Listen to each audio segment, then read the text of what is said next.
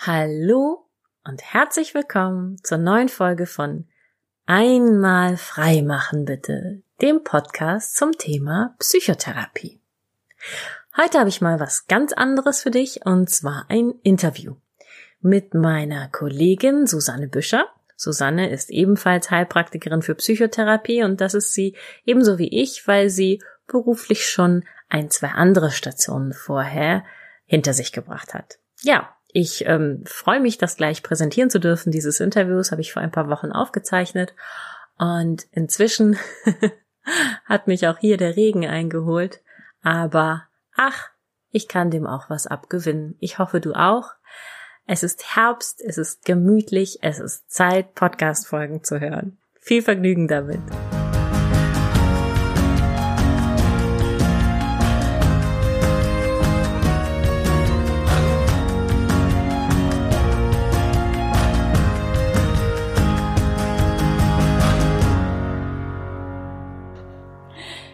Hallo Susanne.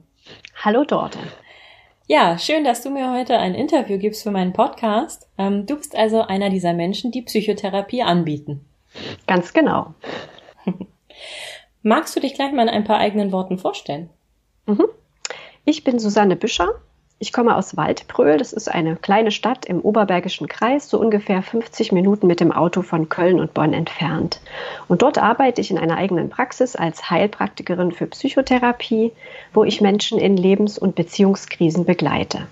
Und ähm, mit was für Menschen arbeitest du da zusammen? Ähm, das sind zum einen Einzelpersonen, die an einem Punkt in ihrem Leben stehen, wo sie den Eindruck haben, dass sie da alleine nicht mehr weiterkommen und sich jemanden wünschen, der mal für eine Weile jemand äh, dass jemand mit ihnen auf die Themen ihres Lebens draufschaut. Und zum anderen begleite ich Paare, die sich mhm. Unterstützung suchen, die Unterstützung suchen, vielleicht weil Veränderungen anstehen, zum Beispiel die Kinder aus dem Haus sind und man nun als Paar auch wieder neu zueinander finden muss. Ja. Und äh, dann schauen wir gemeinsam in meiner Praxis, was wir dann miteinander entwickeln können. Wie lange machst du das schon? Ich habe jetzt seit fünf Jahren diese Praxis aber der Gedanke oder der Wunsch, äh, psychotherapeutisch zu arbeiten, der hat mich schon länger begleitet. Das heißt, du hast vorher schon was anderes gemacht in deinem Leben. Ähm, magst du den Weg mal ein bisschen nachzeichnen? Mhm. Ja, also grundsätzlich war mir schon immer klar, dass ich gerne was einen äh, Beruf erlernen möchte, wo ich mit Menschen zu tun habe, Menschen begleiten und unterstützen kann und habe deswegen beschlossen, äh, Sozialpädagogik zu studieren. Mhm. Und habe das dann auch gemacht und da hat man ja einfach viel gelernt, viele Einblicke gehabt. Und da haben wir die Fächer Psychologie und Gesprächsführung, also die sogenannte soziale Einzelfallhilfe. Das hat mich da am meisten begeistert. Da merkte ich, das ist mhm. total spannend. Da würde ich eigentlich gerne mehr drüber wissen.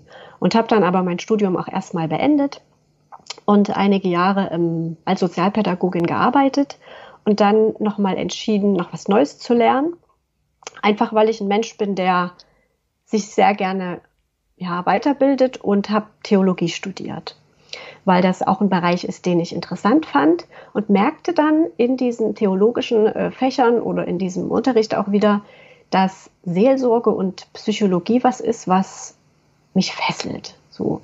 Und da äh, stellte ich fest, das hatte ich doch schon mal. Das merkt, habe ich äh, einfach früher auch schon mal gemerkt in meinem äh, ersten Studium und ähm, auch noch an anderen Punkten in meinem beruflichen Leben und habe dann beschlossen, das doch noch mal ein bisschen stärker zu vertiefen. Und das habe ich auch gemacht. Ähm, genau, und dann habe ich einfach äh, verschiedene Aus- und Weiterbildungen gemacht im Bereich Seelsorge und ähm, auch im Bereich, äh, vor allen Dingen im Bereich Therapie. Und dann hat mich mein Weg dazu geführt, dass ich jetzt ähm, Heilpraktikerin für Psychotherapie bin und mit sehr viel Freude in meiner eigenen Praxis arbeite. Würdest du sagen, du bist jetzt angekommen oder bist du grundsätzlich jemand, der, der gerne sich immer weiterentwickelt? Also wie man äh, ja in meinem Lebenslauf schon so ein bisschen sehen kann, bin ich ein Mensch, der sich gerne weiterentwickelt, der gerne lernt und Stillstand gibt es für mich eigentlich nicht. Hm. Ähm, aber ich kann sagen, dass ich jetzt da, wo ich bin, angekommen bin, dass ich da bin, wo ich gerne sein möchte und dass mir meine Arbeit ganz viel Spaß macht. Aber ich bin darüber hinaus ganz offen, was ich vielleicht auch noch an neuen Arbeitsbereichen in Zukunft entwickeln kann und was da möglicherweise noch auf mich zukommt. Mhm. Okay. Was macht dir denn gerade so besonders Spaß an dieser Arbeit? Ähm, dass ich so viele verschiedene Menschen kennenlerne. Ich hatte ja gesagt, dass ich äh, schon immer gerne mit Menschen arbeiten möchte und das kann ich hier machen. Äh, und was ich schön finde, ist, dass ich mich mit ganz unterschiedlichen Menschen auf einen Weg mache. Also jeder, der so zu meiner Tür reinkommt, der bringt ja so seine ganz eigene Welt mit, seine eigene Weltsicht. Und ich muss mich dann auch immer wieder auf neue Leute einstellen. Und das ist herausfordernd, aber es macht mir auch Spaß und ist spannend. Ja, so verschiedene unterschiedliche Lebensentwürfe kennenzulernen und dann mit diesen Menschen, die da kommen, mich auf mh, hm, Spurensuche zu begeben. Also, weil manche Menschen kommen und sagen auch wirklich direkt, ich möchte jetzt einfach mal wissen, warum ich so bin, wie ich bin. Mhm. Warum passiert mir äh, immer wieder das Gleiche, nur in unterschiedlichen Situationen? Oder warum ähm, suche ich mir nur Männer aus, die mir am Ende schaden? Wieso ist das so? Hm. Und dann ist das so, wenn ich mit diesen Menschen so in das Leben reinschaue, so ein bisschen wie Detektivarbeit. Mhm.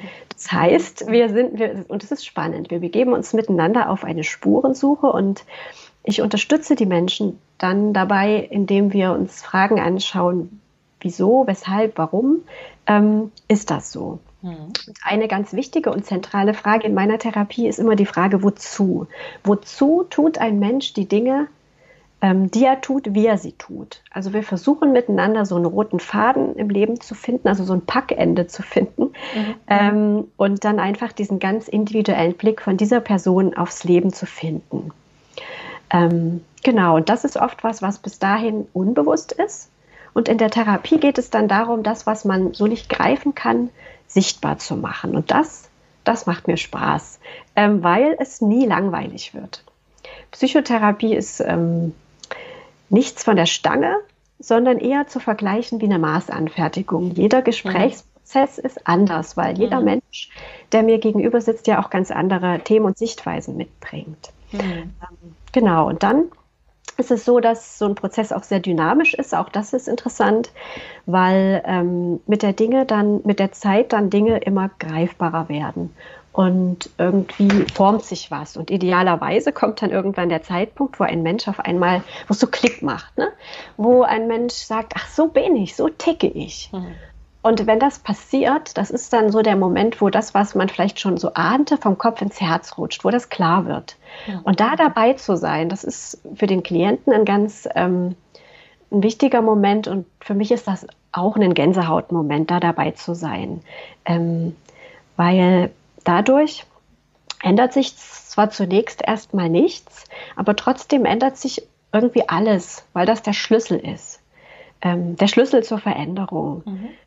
Denn dann kann man ähm, ja schauen, so ist es jetzt. Und es soll ja aber in der Regel so nicht bleiben, sonst wären die Menschen ja nicht zu mir gekommen. Und dann können wir miteinander schauen, wenn es so nicht sein soll, wie soll es dann sein? Und da können wir dann im Gespräch ansetzen. Ich würde gerne gerade noch mal einen Schritt zurückgehen. Und zwar hast du gerade gesagt, mhm. äh, du hast von diesem Gänsehautmoment gesprochen, wo jemand, ja. wo, ne, wo so eine Erkenntnis vom Kopf äh, ins Herz rutscht. Mhm. Hast du da ein konkretes Beispiel im Kopf? Mm. Ja, ich versuche das mal so ein bisschen nachzuzeichnen, weil das auch ganz viel mit der Frage zu tun hat, wozu. Äh, das hatte ich ja auch gesagt, dann das macht, das macht diesen, diesen Moment, ah, so tick ich, äh, das macht es leichter, wenn man sich diese Frage stellt. Ja. Ähm, stellen wir uns mal vor, jemand kommt zu mir in die Praxis, Mann oder Frau ist egal, mit dem Problem, dass diese Person ganz einsam ist. Sie hat keine Freunde, und leidet darunter. Und diese Person möchte unglaublich gerne mit anderen Menschen in Kontakt kommen, mhm. aber es gelingt einfach nicht, weil so viele Missverständnisse sind und die Person sich dann zurückzieht und einsam ist. Das ist das Problem, Einsamkeit. Mhm. Und wegen diesem Problem kommt äh, die Person zu mir in Therapie und möchte wissen, wieso ist das so? Und natürlich ist auch der Wunsch der, Ver der Veränderung da.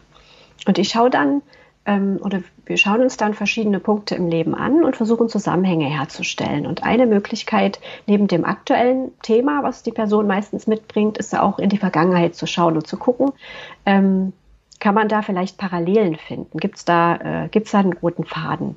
Nicht um nochmal alles aufzurollen, von A bis Z nochmal jede kleinste Sekunde durchzugehen, sondern wir schauen dann eher so punktuell, ähm, was uns und was uns da Aus Aufschluss geben kann.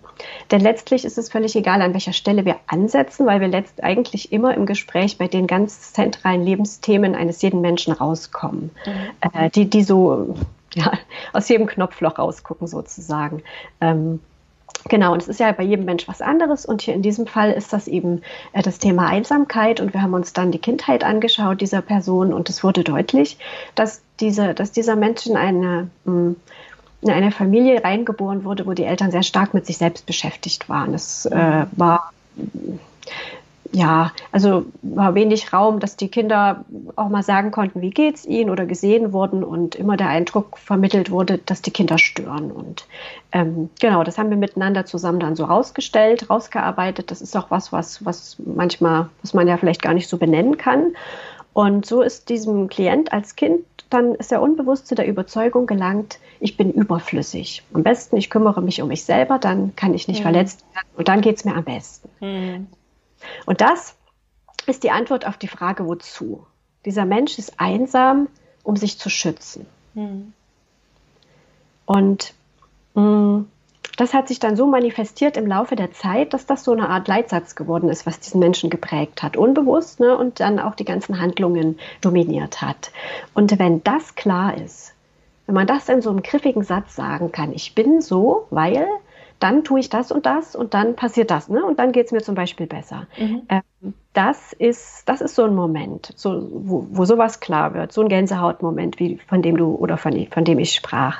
Ähm, und dann kann man miteinander so verschiedene Situationen mal anschauen und vielleicht feststellen, ja, das ist so. Ich bin privat bin ich so, an der Arbeit bin ich so, ich mache das.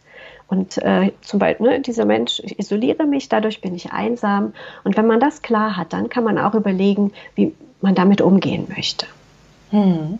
Hm. Was wäre jetzt so ein Weg, damit umzugehen in diesem Fall? Also wenn man das erkannt hat, dass man, dass man sich einsam macht, um sich zu schützen? Hm. Ein Weg wäre, dass wir in der Therapie miteinander mal verschiedene Situationen aus dem Leben anschauen, wo das passiert. Das heißt, die Person bringt was mit und wir reden dann darüber und schauen uns an, wie, was läuft ab. Wir reflektieren das dann, was war also für ein Gefühl da, was hat die Person dann gemacht und was hatte sie dann für sich erreicht, als sie das gemacht hat. Und dann schauen wir nochmal ganz besonders den Moment an zwischen Gefühl und Handlung. Ähm, weil oft ist es ja so, die Menschen, man, man erlebt was, zum Beispiel, man wird verletzt und blockt sofort ab. Das ist ja mhm. nichts, wo man drüber nachdenkt, das passiert ja einfach automatisch, mhm. von jetzt auf gleich. Ne? So. Ähm, und was sich in der Therapie mhm. dann mache, ist, mit diesem Klienten nochmal anzuschauen, was dazwischen passiert. Weil da ist noch was dazwischen, zwischen Gefühl und Handlung. Es kommt mhm. uns immer so vor, als wenn wir da nicht aus unserer Haut können, können wir aber. Denn es passiert in dem Moment, äh, passiert noch eine Bewertung im Kopf. Mhm. Mhm. mhm. Zum Beispiel, äh, ich werde verletzt und denke unbewusst, ah, das war ja klar, dass mir das passiert. Und dann handle ich, indem ich mich zurückziehe. Und Genau, und wir schauen dann diese Bewertung dazwischen an, denn diese Bewertung ist da. Und wir schauen dann, stimmt das überhaupt, was ich da denke? Könnte man das vielleicht auch ganz anders sehen? Oder mh, mm, wenn ich anders darüber denke, was passiert dann mit meinem Gefühl? Oder wenn ich eine andere Bewertung zu der Situation habe, wie könnte ich mich, wie würde ich mich dann verhalten? Das heißt, wir verändern den Blickwinkel und am Anfang ist es für manche Klienten erstmal schwer, man kann, die können dann eigentlich nichts anderes denken als das, was sie immer gemacht haben. Aber man kann das üben, dass man Abstand bekommt zu dem Gefühl und auch zu dem Gedanken, den ich dazu habe. Und je klarer das wird, je öfter man das macht, umso mehr Handlungsspielraum bekommt man. Und dann ist das auch nicht mehr so automatisch, was ich dann tue. Ich werde dann nicht mehr so gesteuert von meinen Verletzungen, ähm, mhm. sondern kann also ich werde dann nicht mehr von meinem Leben bestimmt, sondern ich bestimme dann über mein Leben und kann das dann auch mehr gestalten und werde dadurch freier. Ähm, und ich vergleiche das ganz gerne mit einem Buch. Auch in der Therapie versuche ich das so deutlich zu machen. Ähm, wenn man das ganz nah vor seine Augen hält, dann sieht man weiß man zwar, dass da was steht, aber man kann es nicht lesen. Es ist einfach viel zu nah. Man ist viel zu nah dran und wenn man äh, etwas, ne, wenn man etwas mhm. Abstand zwischen äh, den Buchstaben und sein, seinen Augen bekommt, dann kann man das besser erkennen. Und irgendwann kann man sehen, da sind Buchstaben, da ist ein Satz und irgendwann weiß man vielleicht auch, worum es in dem Buch geht. Und genau das ist das, was in der Therapie geschieht, in dem Prozess, in dem ich mich dann mit den Menschen befinde. Ähm, Genau, wir nehmen Abstand oder die Person nimmt Abstand ein Stück weit von sich selbst. Es gelingt etwas mehr von sich von außen auf sich draufzuschauen und ganz bewusst zu entscheiden, ähm, was möchte ich und was möchte ich nicht oder was tut mir gut und was nicht. Oder auch ganz zentrale Fragen, fast in jedem Prozess, mhm. ähm, wie möchte ich gerne sein? Wie denke ich, wie ich sein müsste oder wie ich sein sollte und wie bin ich eigentlich. Und das dann zusammenzubringen, so im Einklang zu bringen und in einer Ausgeglichenheit zu leben, sodass man irgendwann sagen kann, mm, so bin ich. Das gehört alles zu mir dazu. Ich mag vielleicht nicht alles, aber ich kann mein Leben auch gestalten und ich habe auch Stärken. Hm. Ja, und je öfter wir das tun, weil wir üben das, mhm. es ist auch ein Prozess. Wir üben das dann auch in ganz, mit ganz verschiedenen Situationen. Je öfter wir das tun, umso leichter fällt uns das auch. Und ähm, natürlich ist es für jemanden, der mit Mitte 50 in die Therapie kommt, etwas schwerer als für jemanden, der mit 21 kommt. Ne? Dann äh, hat man natürlich, ist man eingefahrener, wenn man älter ist und es fällt vielleicht auch ein bisschen schwerer umzudenken. Ähm, da braucht es dann etwas mehr Zeit und Übung. Mhm. Aber man kann das so ein mhm. bisschen sich vorstellen wie so eine Gefühlsdatenautobahn im Gehirn, so ne, bezogen auf die Emotionen. Es passiert was und dann reagiere ich wie gewohnt, einfach weil ich es immer schon so gemacht habe. Ähm, ne? Genau. Und äh, mhm, ja. Mhm. Wie alt sind die Klienten, die zu dir kommen, meistens so? Die sind ähm, zwischen 20 und ja, so Anfang 20 bis Mitte 60. Und die meisten sind aber so, mh, mm, ich würde sagen, Mitte 30 bis, mit, bis Mitte 50. Ähm, jetzt ist das ja schön und gut, ähm, wenn die Leute das mit dir so in so einer Sitzung reflektieren mhm. können. Aber jetzt letztendlich müssen die da ja rausgehen und anfangen, anders zu handeln. Ja. Wie funktioniert dieser Teil des Prozesses? Mhm. Das ist so ein bisschen wie Hausaufgaben machen. Nur im realen ja, Leben. Ja, genau. Also es ist ja was klar geworden. Man weiß, so, so tick ich, das mache ich dann und dann passiert das und das. Äh, so, ne? Also dann hat ja jeder dann so seine, seine Themen rausgearbeitet und dann ist es so, dass man sich auch selbst ertappen muss im Alltag. Äh, mhm. Man muss äh, sich selbst so gut beobachten und dann mhm. ähm, ja dann auch schauen und reflektieren, was habe ich gemacht. Das klappt vielleicht nicht immer, genau in der gleichen Situation, weil man doch zu aufgeregt ist und das ähm, mm, vielleicht wieder so reagiert hat wie immer, aber mit etwas Abstand. Ähm, hinterher, dann geht das mein, dann geht das besser, dass man sich dann vielleicht auch mal hinsetzt und das aufschreibt und guckt, was habe ich gemacht und ähm, und das einfach einübt. Das ist ähm, so ein bisschen so, als wenn man mh, mm, emotionsmäßig immer so eine eine Straße gefahren ist. Ne? Irgendwas passiert und dann habe ich einfach immer in einer Art reagiert und das passiert so automatisch und so schnell, dass ich manchmal gar nicht, äh, gar nicht merke, was los ist. Und da geht da mhm. geht's drum, da eben einzuhaken und sich an dem Punkt, wo man, also man muss diesen Punkt finden, wo man merkt, ähm, hier äh, hier ist jetzt wieder was passiert, das hat mich verletzt und diesen Punkt für sich finden und dann entscheiden, wie möchte ich jetzt reagieren? Möchte ich so reagieren, wie ich das bisher immer gemacht habe oder habe ich den Mut, auch einen neuen Weg zu gehen, ähm, den wir vielleicht in der Therapie auch besprochen haben? Und dann ähm, ist das so, als wenn man mh, mm, wie so ein wenn man wandert und es muss so ein neuer Trampelpfad erst entstehen. Am Anfang ist da gar kein Weg. Und je öfter man da lang geht, umso äh, umso eher sieht man dann, ach, da kann ich auch lang gehen. Ne? Dann ist es auch manchmal so, dass man Hürden überwinden muss. Man muss da vielleicht mal einen Baum wegräumen im übertragenen Sinne. Man muss äh, irgendwo hochklettern und runterspringen. So, also es sind neue Wege, die man gehen muss. Und ähm, dann äh, ist das auch manchmal anstrengend, weil Neues mhm. auszuprobieren, man weiß ja auch nicht, was kommt. Also das, ich, mhm. klar, man hat seine Probleme, man will die ändern, aber man kennt sich auch aus. Man weiß auch, dass, ähm, wie man dann tickt, aber wenn was Neues, wenn was Neues kommt, dann ist das auch so ein bisschen unberechenbar. Das macht auch erstmal Angst.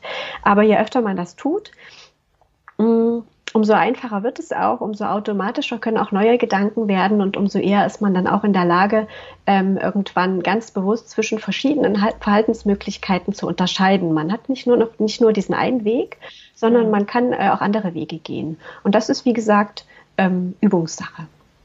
Mhm. Okay. Ähm, wie häufig und wie lange kommen Klienten meistens zu dir? Mm. Also meistens äh, im Abstand von zwei bis drei Wochen. Aber manchmal am Anfang ist es natürlich so, wenn man in so einer akuten Krise kommt, dass es vielleicht auch besser ist, dann äh, am Anfang auch mal jede Woche zu kommen. Aber in aller Regel pendelt sich das dann so bei aller 14 Tage, aller drei Wochen so ein. Manche sagen auch, ich reicht es alle fünf, sechs Wochen. Ähm, das kann auch sein. Ähm, genau, das sind die Abstände. Und wie oft jemand kommt, das ist, hängt auch vom Thema ab. Manche, die haben, wissen schon ganz klar, was was sie so verändern möchten. Und da reicht es dann fünf, sechs Mal und dann sagen die, jetzt habe ich genug zum Weiterarbeiten, damit komme ich jetzt zurecht. Und andere, die vielleicht auch schon länger gewartet haben, um, ähm, um Hilfe in Anspruch zu nehmen und wo sich manches schon so angehäuft hat an, an, an Problemen, da kann das auch länger dauern, dass wir auch mal 20 oder auch 30 Gespräche miteinander haben.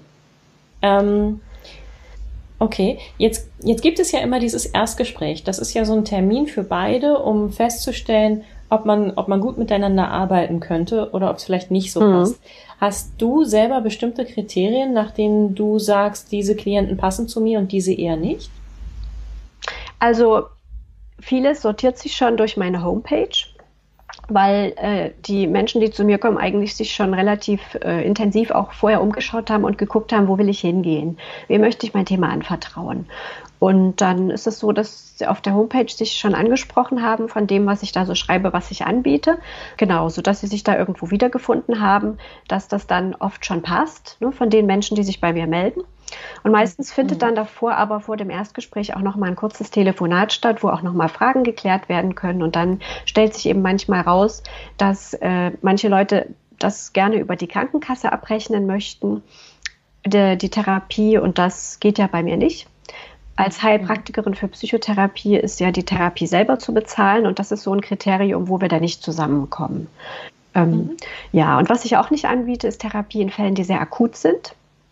Zum Beispiel eine sehr schwere Depression, wo auch ähm, Medikamente notwendig sind, da verweise ich dann weiter. Oder auch Menschen, die in einer akuten Psychose sind, ne? Schizophrenie zum Beispiel oder auch eine sehr ausgeprägte Borderline-Störung. Das sind Themen, wo ich auf andere Kollegen verweise, die sich hier einfach spezialisiert haben. Und ähm, bei Angst- und Zwangsstörungen, da schaue ich auch ganz genau hin, kann ich mit der Art und Weise, wie ich Therapie anbiete, ähm, den Menschen hier überhaupt weiterhelfen? Oder sind die vielleicht bei einem Therapeuten besser aufgehoben, der verhaltenstherapeutisch arbeitet? Mhm. Das heißt, ich schaue immer, genau ist das, was ich anbieten kann, auch das, was die Menschen wirklich brauchen. Ja. Mhm. ja. Gibt es Menschen, die grundsätzlich mit falschen Erwartungen kommen, die du enttäuschen musst? ja, die gibt es. Das passiert immer mal wieder, dass Menschen zu mir kommen und ähm, ganz konkrete Antworten von mir möchten. Also Paare zum Beispiel, die kommen und mich fragen, sollen wir uns trennen? Oder jemand, der gerne die Entscheidung abgenommen haben möchte, welche, welchen Job er annehmen soll, wenn es verschiedene Jobangebote gibt. Das mache ich nicht. Also ich muss kurz einhaken, ne? wir haben da jetzt so drüber gelacht, ja. das ist so ein typisches Therapeutending. Ja. Also das ist natürlich schon was, was man sehr, sehr ernst nimmt und wo viel Leid drin steckt. Aber das ist einfach, das wäre, ich sag, ich sag mal aus meiner Sicht, das wäre ja vermessen, wenn wir uns so weit einmischen Ganz würden. genau. Denn ähm, genau, wenn die Menschen dann enttäuscht sind, dann versuche ich auch noch mal so ein bisschen zu erklären, warum ich das nicht mache, weil die dann auch zu mir sagen, die müssen das doch wissen. So und dann sage ich, dass es nicht so sehr darum geht, was ich weiß, Natürlich auch, natürlich ist es wichtig, dass ich Kompetenzen mitbringe, ähm, aber viel wichtiger ist es, was, was, was die Menschen selber wissen. Und manchmal ist denn das noch nicht so klar. Ähm, aber wenn jemand zu mir kommt, vielleicht alle zwei, drei Wochen für eine Stunde, dann ähm, kriege ich zwar auch einen Einblick in das Leben dieser Person, aber es ist ja doch nur ein ganz kleiner Ausschnitt verglichen zu der Zeit, wo dieser Mensch 24 Stunden, sieben Tage die Woche mit sich selbst allein ist. Das heißt, die Menschen sind ja selber die Experten für ihr Leben, auch wenn es ihnen vielleicht in dem Moment nicht so vorkommt. Und was ich mache, ist ähm, dann die Menschen dabei zu unterstützen, selber wieder die Kraft zu finden, Entscheidungen zu treffen und Entscheidungen, die für sie stimmig sind, die zu ihnen passen. Denn ich kann das nicht entscheiden, weil ich eben einfach gar nicht weiß, wie sich anfühlt, in, in der Haut zu stecken oder in, in, in diesem Leben zu leben. Aber ähm, wir schauen dann einfach miteinander, wie kann für, für diese Person ein, ein gutes Leben aussehen. Und ähm, da bin ich dann keiner, der Entscheidungen trifft. Ich bin eher eine Wegbegleitung, so wie so eine Art Geländer, wo sich jemand dran festhalten kann. Und manche Menschen, die sehr in einer Krise stecken, die müssen sich sehr stark festhalten, die müssen sich relativ lange ähm, sozusagen auf mich stützen. Und manchen reicht das vielleicht schon zu wissen, da ist jemand, da kann ich hingehen und das alleine gibt schon ganz viel Kraft. Ähm, aber laufen muss jeder selbst. Das heißt, das mhm. betone ich auch immer noch mal so in meinem ersten Gespräch am Anfang, dass die Verantwortung für das, was die Menschen tun, immer bei ihnen bleibt und dass sie selbst dafür äh, Sorge tragen, was sie verändern möchten und was nicht und ähm, was sie mit den Erkenntnissen aus der Therapie auch machen wollen. Das heißt, ich ähm, übernehme eben keine Verantwortung für, äh, für das Leben meiner, meiner Klienten, aber ich helfe dabei, neue Perspektiven zu erkennen und auch mal den Blickwinkel zu wechseln. Und das wünschen sich viele auch. Die sagen auch, hinterfragen Sie mich ruhig mal, stellen Sie mir auch ruhig mal eine, angenehme, eine unangenehme Frage, ähm, wo ich selber nicht drauf komme, weil ich will ja einfach auch wissen, warum ist das so. Ne? Ja, ähm, genau, und dann geht es aber natürlich in akuten Krisen auch ganz viel um, um Unterstützung, um Begleitung und um ähm, um Ermutigung auch. Und das mache ich einfach so lange, bis jemand den Eindruck hat, dass äh, er sich wieder selber den Herausforderungen des Lebens stellen kann. Oder bis ich auch manchmal den Schubs gebe und frage, wie sieht's denn aus? Brauchen Sie mich überhaupt noch? genau, das kann auch ja. passieren. Ja. ja. ja. Äh, ich muss mich auch gerade einer Herausforderung des Lebens stellen, und zwar der Tatsache, dass hier eine Baustelle vor meiner Tür ist oder die Müllabfuhr gerade sehr lang gebraucht hat. Aber auch das fällt jetzt in die Kategorie, da, da müssen wir auch mal mit leben. ja.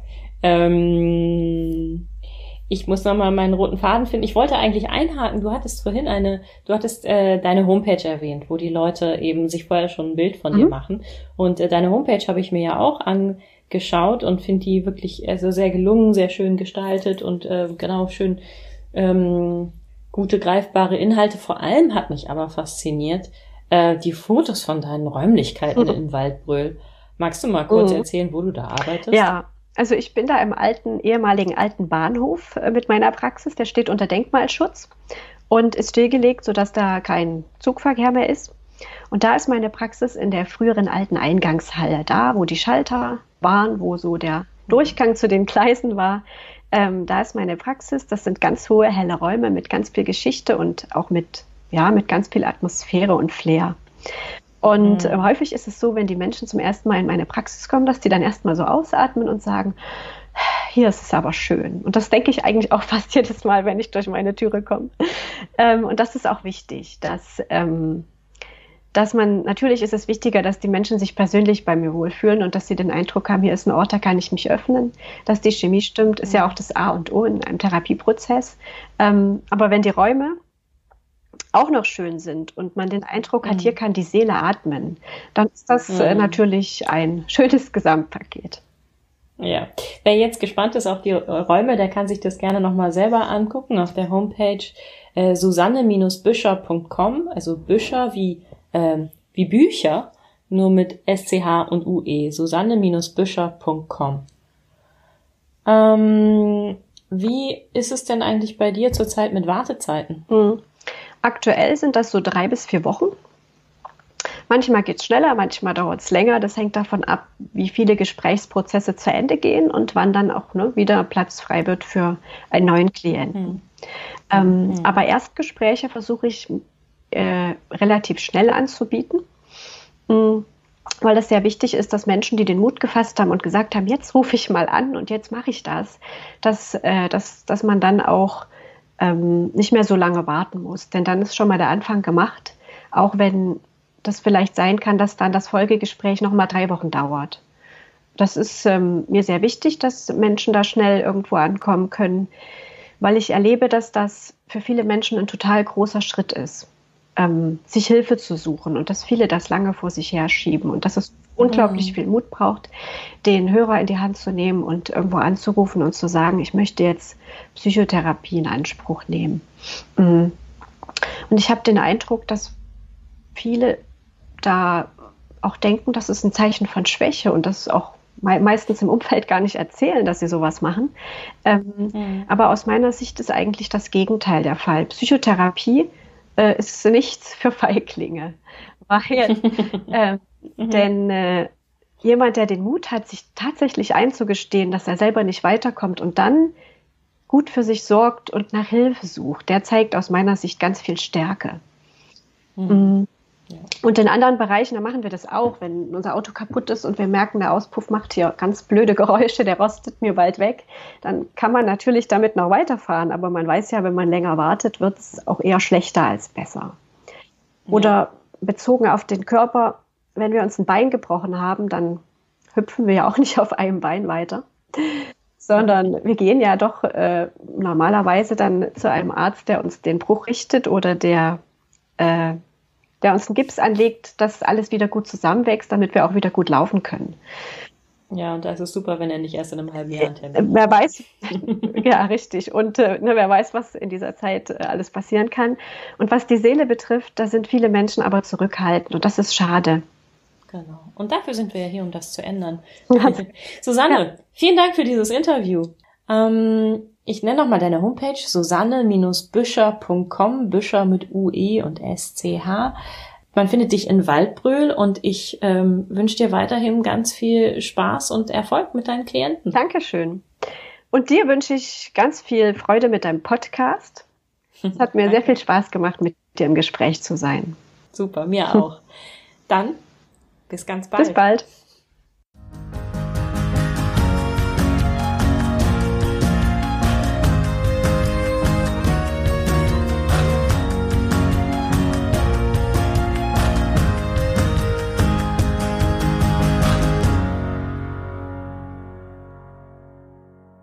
So viel zu der Folge von dieser Woche, zu meinem Interview mit Susanne Büscher. Vielen Dank noch einmal dafür und dir fürs Zuhören. Und ich würde mich sehr, sehr, sehr doll freuen, wenn du mich diesmal wissen lässt, ähm, ob du das grundsätzlich interessant findest, ob du weitere Interviews hören möchtest mit anderen Kolleginnen und Kollegen von mir über deren Werdegang, über deren Weltsicht, über die Art und Weise, mit, wie sie mit Klientinnen und Klienten arbeiten. Und wenn das so ist, dann schick mir gerne eine E-Mail an info at einmalfreimachenbitte.de. Dankeschön. Tschüss.